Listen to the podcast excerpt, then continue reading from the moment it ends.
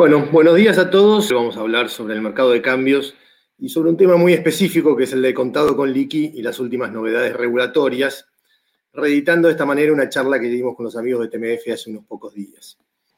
Y es una charla, debo decir, difícil para un día viernes, porque el Banco Central tiene sus reuniones de directorio los días jueves y muchas veces durante el viernes a la noche, durante el jueves a la noche y el viernes a la mañana recibimos una andanada de circulares este, como siempre en estas épocas, cada vez que vemos una circular CAMEX temblamos un poco. Em, pero por suerte, hasta el momento, este, ruego que alguien me avise si, si, es lo contrario, no hemos recibido ninguna que cambie nada de lo que voy a decir a continuación, si viene una comunicación CAMEX con unas eh, pequeñas aclaraciones. Bueno, ¿qué, qué, cuál es la idea para comenzar? Creo que todos sabemos o creemos saber lo que es el contado con liqui, pero acá hace falta hacer algunas precisiones. Entonces, es importante precisar de qué estamos hablando cuando hablamos de contado con liquidación. Y básicamente estamos hablando de comprar un valor negociable en una moneda para venderlo en otra. Y esto adquiere distintas dimensiones. Una primera posibilidad, por pensar en la más fácil, es yo compro un bono con pesos y lo vendo por dólares.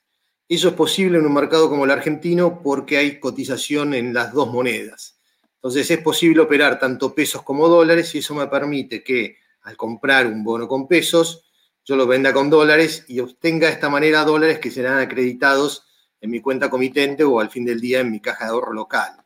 Esta es la operación que normalmente se conoce como dólar bolsa o dólar MEP, que básicamente es obtener dólares localmente a través de la compra y venta de un bono cuando empiezo con pesos. Una segunda variable es que este bono que compré con pesos, en vez de venderlo localmente, lo venda a través de la especie C, lo que se conoce como dólar cable. Es decir, que por su venta me van a dar dólares que se van a acreditar en mi cuenta en el exterior, digamos Nueva York, para hacerlo lo más típico. Entonces, yo empiezo con pesos, compro bono, lo vendo eh, con liquidación en el exterior o liquidación con cable, como se llama, y obtengo dólares depositados en mi cuenta en Nueva York al final del día. Pero también hay otras opciones que en épocas en las cuales ha estado limitado este tipo de operatoria, uno lo que podía hacer es transferir el bono en el cual quería operar, comprarlo localmente, transferirlo a una depositaria del exterior y después liquidarlo en el exterior y de esta manera también obtener dólares en el exterior. Eh, cualquiera de estas opciones normalmente les referimos tanto de contado con liqui y además van a ver que hay dos eh, circuitos o variantes distintas, que es lo que podemos llamar el contado con liqui de salida o el contado con liqui de entrada. Y llamemos el contado con liqui de salida aquel en el cual empezamos con pesos y terminamos con dólares. Y llamemos eh, de entrada aquel con el cual empezamos con una moneda extranjera, de vuelta a dólares típicamente, y terminamos con peso localmente. Eh, entonces, tenemos todas estas variables y además tenemos la variable en la cual cambiamos cable por MEP, que es decir, sin cambiar de moneda, haciendo lo que el Banco Central define como un canje. Empiezo, por ejemplo, con dólares en Nueva York y termino con dólares locales o dólar MEP, o viceversa. Entonces, normalmente cuando hablamos de contado con liqui, estamos englobando a todas estas normas, o a todas estas operaciones. Y vamos a ver que las normas que, que dictaron solo aluden a ciertos aspectos de estas operaciones. Entonces, una primera pregunta que se nos viene es, ¿es legal el contado con liqui? Nosotros creemos que la respuesta es absolutamente contundente, que es un sí, sin ningún tipo de pero. Y acá hay alguna diferencia porque, eh, como sabrán, algunos estudios tienen algún pero, algún reparo y te dicen sí, pero no, no hagas esto, no hagas aquello, espera tanto tiempo. Nosotros somos los que creemos que la respuesta es y sigue siendo un sí contundente. Pero para entender por qué esta respuesta puede tener peros o no, hay que hacer un pequeño repaso a la historia. Y si, nos vamos muy atrás, el contado con liqui existe desde hace por lo menos 40 años a través de lo que se llamaban, y todos conocen, las cláusulas Bonex, que en cualquier financiamiento siempre se pone una cláusula en la cual se dice que si no va a haber acceso al mercado de cambios, se va, el deudor va a tener que pagar adquiriendo, peso, adquiriendo con pesos bonos, los que se llamaban bonos externos, que se, dictaron, se crearon al final de la década del 70 y durante la década del 80 el, Bonex 82 fue su versión más famosa. Em, y eran títulos que se permitían exportar, eran al portador. Entonces uno lo que podía hacer era compraba esos títulos contra pesos porque tenían mercado local, cotizaban aquí en el exterior, se los llevaba y los liquidaba y si había control de cambios al fin del día podía hacerse de dólares en el exterior y tenía que entregar una cantidad de títulos tal que una vez liquidados eh, produjeran la, suma en dólares que se debía pagar. Entonces, esta estas operaciones existen desde hace mucho, pero se popularizaron, popularizaron durante el control de cambios del el gobierno kirchnerista anterior, es decir, entre el 2002 o 2003 y 2015. Entonces tenemos que repasar un poco cómo fue su regulación. Y hubo una primera etapa en la cual estuvieron prohibidos, después no se regularon estas operaciones y después al final apareció un periodo de espera o parking, como se llama ahora, de tres días. Entonces, durante todo este tiempo muchas veces los clientes me preguntaban si estas cláusulas, si estas operaciones eran legales. Nuestra respuesta siguió siendo que sí. Eh, tenía algunos peros. El pero principal era que había que esperar los tres días y también tratar de tener, o esa era la forma de mostrar algún eh, propósito de inversión.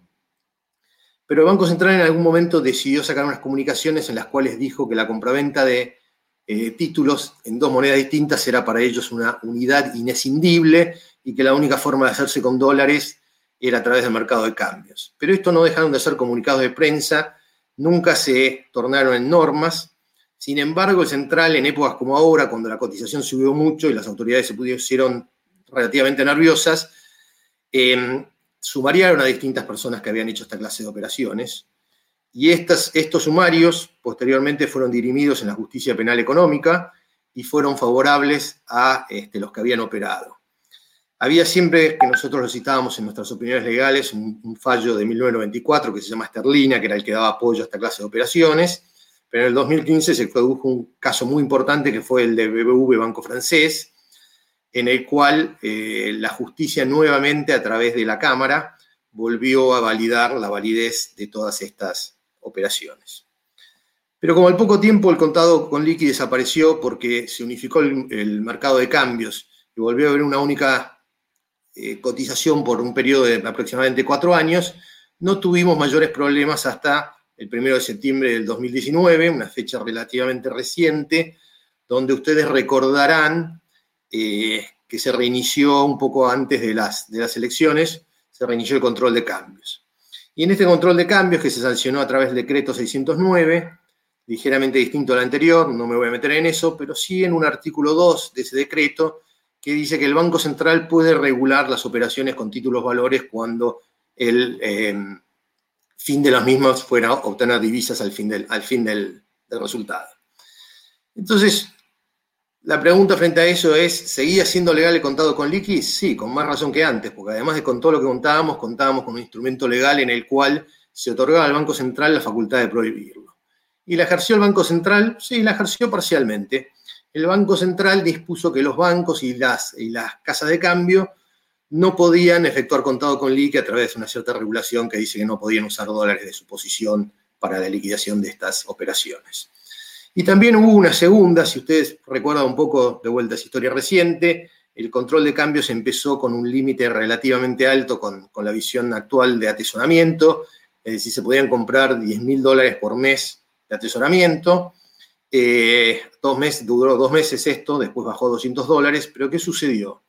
Durante ese periodo mucha gente que no tenía patrimonio para comprar 10 mil dólares de una sola vez, hacía la operación que se denominaba rublo, compraba y vendía, es decir, compraba dólares, compraba títulos, los vendía contra pesos de manera simultánea, con esos pesos volvía a comprar los dólares, y entonces con un patrimonio relativamente pequeño, hay aproximadamente 20 a 22 días en cada, hábiles en cada mes para operar, con un patrimonio lograba, pequeño, lograba comprar los 10 mil dólares y hacer la diferencia de cotización que se había empezado a mostrar en la brecha entre el dólar oficial y el dólar contado con liquidación. Entonces, las autoridades, la forma que encontraron de dificultar esto fue, dijeron, bueno, vamos a hacer solamente para las personas físicas, no para las personas jurídicas, le vamos a poner un parking, que quiere decir que van a tener que tener el título, cuando empiecen con dólares, van a tener que tener el título cinco días y recién después lo van a liquidar contra pesos. De esta forma, cuando agarrabas un calendario y hacías las cuentas, este, solo podías hacer aproximadamente dos veces la operación en el mes y entonces solo quedaba limitado esto a personas que tuvieran el patrimonio para poder comprar y justificar eh, todos los dólares de una.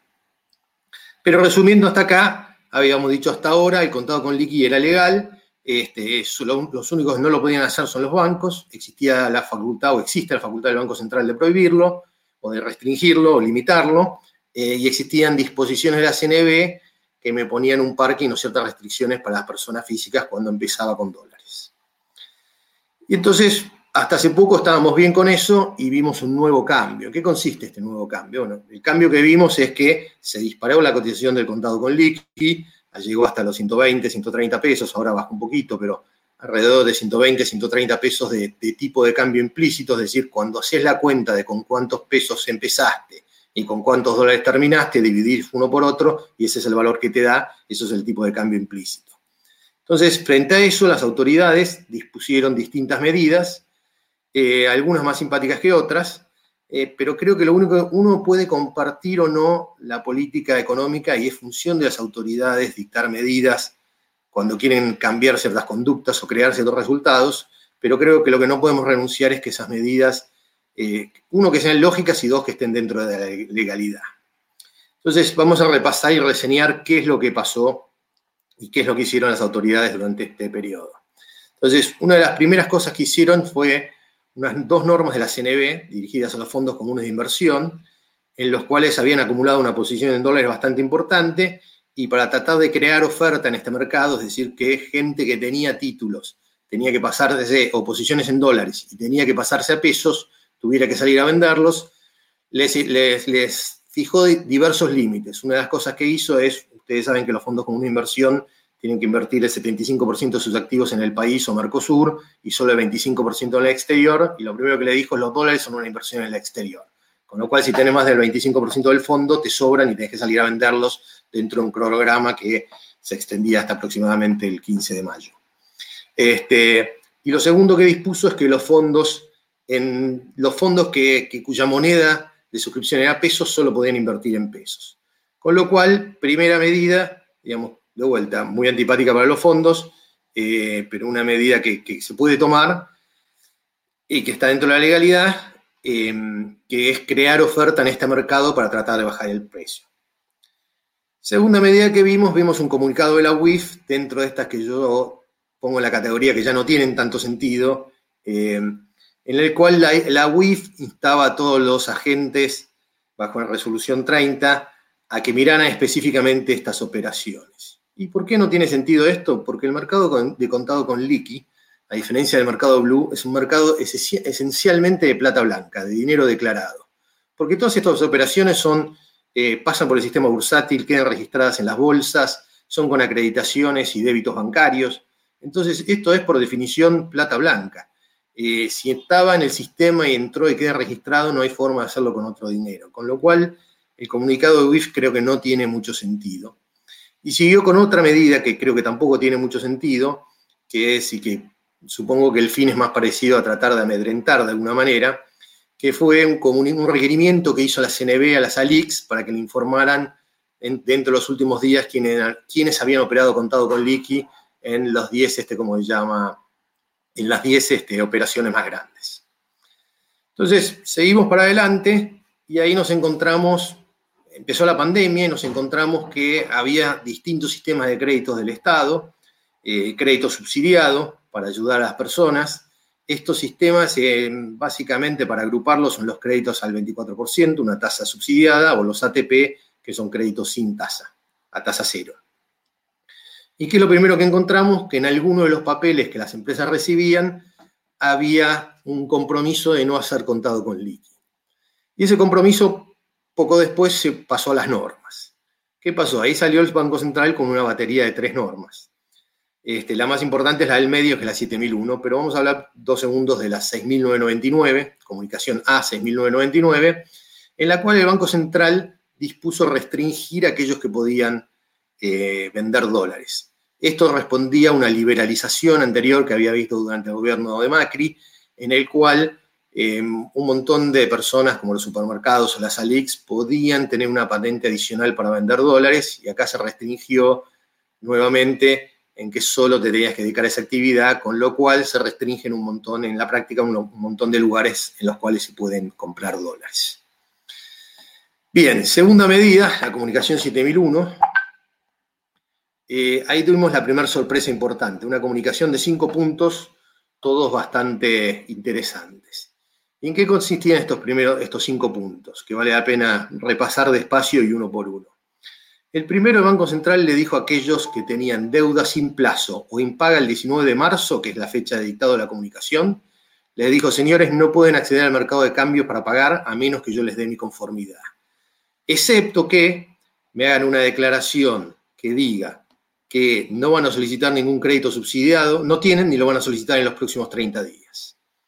Caso contrario, tienen que venir y pedir permiso. ¿Por qué? Porque no pueden estar sacando dólares, esto no lo dice la norma explícitamente, no pueden estar sacando dólares al, exterior cuando tienen ayuda oficial. Y cuando mirábamos un poco más en detalle la letra, nos preguntábamos y decíamos, bueno, pero ¿esto de qué deudas habla? ¿Son comerciales? ¿Son financieras? Las deudas financieras, por definición, siempre tienen una fecha de vencimiento. Tal vez, quizá pueda pensar uno en un préstamo intercompany, que no, pero siempre tienen fecha de vencimiento y si decíamos no se había pagado en su fecha de vencimiento al 19 del 3, en una deuda que estaba en default. Con lo cual creo que en principio esto está mucho más dirigido a eh, las, deudas comerciales. Después tenemos un segundo punto en el cual me dice, bueno, el que tiene un crédito subsidiado no puede hacer hasta su cancelación directamente operaciones de contado con liquidación. ¿Y cómo define las operaciones de contado con liquidación? No las define de cualquier manera, las define como vender títulos valores, acá habría que decir valores negociables, si hubiera sido la expresión correcta hoy en día, con liquidación en moneda extranjera. Es decir, lo único que se arregla es no podés vender los títulos contra dólares. ¿Podés comprarlos contra pesos y venderlos contra pesos? Sí, sin duda. ¿Podés comprarlos contra pesos y mantenerlos hasta el final, a cuyo final son títulos en dólares, con lo cual te deberían pagar dólares? Sí, también podés hacerlo sin ningún problema. Pero lo que no podés hacerlo es hacer lo que llamamos al principio de esta charla el contado con líquido de salida, es decir, a partir de pesos terminar en dólares. Y nos agrega después este segundo punto, transferir las entidades depositarias del exterior. ¿Por qué? Bueno, tiene su lógica, digamos. Las autoridades, estas son normas territoriales, una vez que el título sale del territorio de República Argentina, no lo pueden controlar, entonces asemejan la transferencia de un depositario del exterior a una venta con moneda extranjera.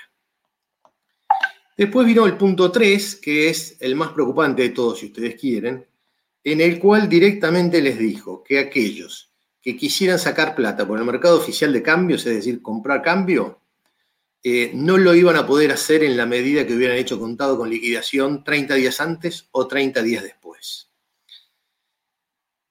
Y esto a muchas empresas les creó un problema importante, porque ¿Qué hace típicamente una empresa a través del mercado de cambios? Bueno, si es importador, paga las, las importaciones.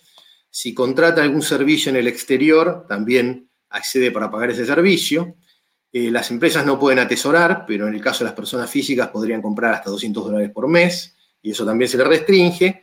Y todos teníamos ahí algunas dudas que después el Banco Central aclaró en un mail a las entidades, donde dijo, bueno, esto no toca la tarjeta de crédito, eh, y tampoco toca si los dólares que tienen que comprar son para pagar deuda con entidades locales.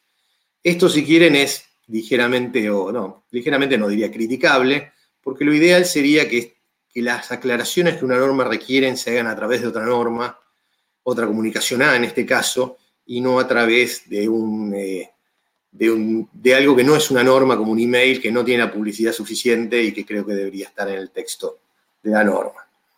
Eh, esto causó mucha preocupación para mucha gente, eh, sobre todo porque, como mirabas 30 días para atrás, te podía estar afectando la posibilidad de hoy acceder al mercado de cambios por algo que habías hecho cuando no existía esta norma. Y mucha gente se preguntó si es, la norma era retroactiva, si eso se podía. Yo creo que la respuesta es que desgraciadamente se puede porque lo que uno está arreglando es acceso al mercado de cambios a partir de hoy. Lo hace de una forma relativamente perversa, si me permiten la palabra, porque eh, me está exigiendo ciertas conductas en el pasado, pero lo que está arreglando es algo que sucede después de la norma, que es el acceso al mercado de cambios. Y además hubo muchas personas que levantaron su voz y dijeron, bueno, pero yo tuve que acceder al contado con liqui para hacer pagos que no me permiten hacer bajo el mercado de cambios, entonces pierdo la ventaja del mercado de cambios. Bueno, sin duda algo que trae muchas discusiones y una, y una norma relativamente polémica, pero que va dentro del marco de los, contaba, de que le contaba antes, que es la intención de las autoridades es que el que tiene un beneficio no puede acceder al contado con liquidación y, con, y tampoco al mercado de cambios, que obviamente lo están mirando como un beneficio. Esta norma incluyó dos puntos adicionales. El cuarto, ustedes saben que cuando quieren comprar una cantidad grande de dólares, estaba definido como más de 2 millones, tenían que dar aviso a los bancos para que le avisaran al Banco Central por lo menos tres días hábiles. Ahora se baja esta cantidad y esa cantidad baja a 500 mil dólares. Y por último, se incorporaron algo en lo que son las compras con tarjeta de crédito, que dice que eh, no se pueden adquirir joyas, piedras preciosas y metales preciosos. Esto obviamente en la medida que lo adquiera contra dólares. Y se ve que obviamente detectaron que había alguna operatoria donde ustedes saben que hoy el dólar país eh, es el dólar oficial más el 30%, con lo cual un dólar de 70, 71 pesos más el 30% nos da 93, 94 aproximadamente. Eh, pero si la cotización del contado con liquidación es 120, obviamente alguien habrá descubierto ahí un negocio en el cual podía comprar con tarjeta a un dólar de aproximadamente 90 o 90 y poco, este, algunos activos que después podía, podía vender usando el dólar de 120. Esto quiere decir que si me quiero ir a comprar una joya en una, en una joyería no lo puedo hacer, bueno, independientemente de la pandemia lo puedo hacer, pero tiene que ser contrapeso, lo que no puede ser es contra dólares. Entonces, y estas normas se complementaron con la 7006, donde dijo cosas más o menos parecidas para las MIPIMES. No, no voy a hacer, no voy a extender mucho en eso, pero de vuelta les prohíbe formar activos externos, que quiere decir básicamente atesorar, en la medida en que eh, tengan algún crédito subsidiado. Y si ustedes prestan un poco de atención a lo que han sido estas normas, y hay algunas más, pero quiero hacer una pausa acá, van a notar que lo que prohíben no es el contado con líquido. O sea, Empecemos de vuelta. No prohíben el contado con liqui. Lo que te dicen es si haces contado con liqui y cierto tipo de contado con liqui, tenés ciertas consecuencias. A ver, si tenés un, crédito, si tenés un crédito subsidiado, ahí sí te prohíben el contado con liqui solo de salida. Es decir, no vas a poder comprar dólares de salida. Empezar con pesos, terminar con dólares aquí o en el exterior. Eh, como me hizo notar algún socio mío, también, aunque creo que no ha sido la intención de las autoridades, queda la, hipótesis en la cual eh, traigo dólares, empiezo con, dólares cable y, paso a dólar MEP, porque acá hay una liquidación con moneda extranjera. Y lo que dice la norma es eso. Lo que no se pueden hacer son venta de títulos contra moneda extranjera. Entonces, si tenés un crédito subsidiado, ahí tenés una limitación. La segunda limitación es temporal. Bueno, la limitación esta obviamente es mientras tengas el crédito, ¿no? La segunda limitación es acceder al mercado de cambios y ahí tenés una ventana de oportunidad, eh, una ventana no de oportunidad, de cierre, digamos, en el cual no podés acceder de 30 días antes y de 30 días después. De vuelta, estamos hablando exclusivamente de contado con salida, y si bien no está escrito en ninguna parte, pareciera que las autoridades tienen muy claro que no quieren regular el contado con líquido entrada, porque entienden que es la única forma en la cual la gente puede traer dólares y hacer inversiones, porque de otra manera no estarían dispuestos a liquidar a 70 pesos en el mercado oficial. Entonces, estas normas se completaron con dos normas más que conocimos esta semana. Una de ellas es este, una disposición administrativa del jefe de gabinete, la 817, donde en este caso se dice que los que reciben un ATP están renunciando a ser contado con liqui de salida durante un plazo de dos años.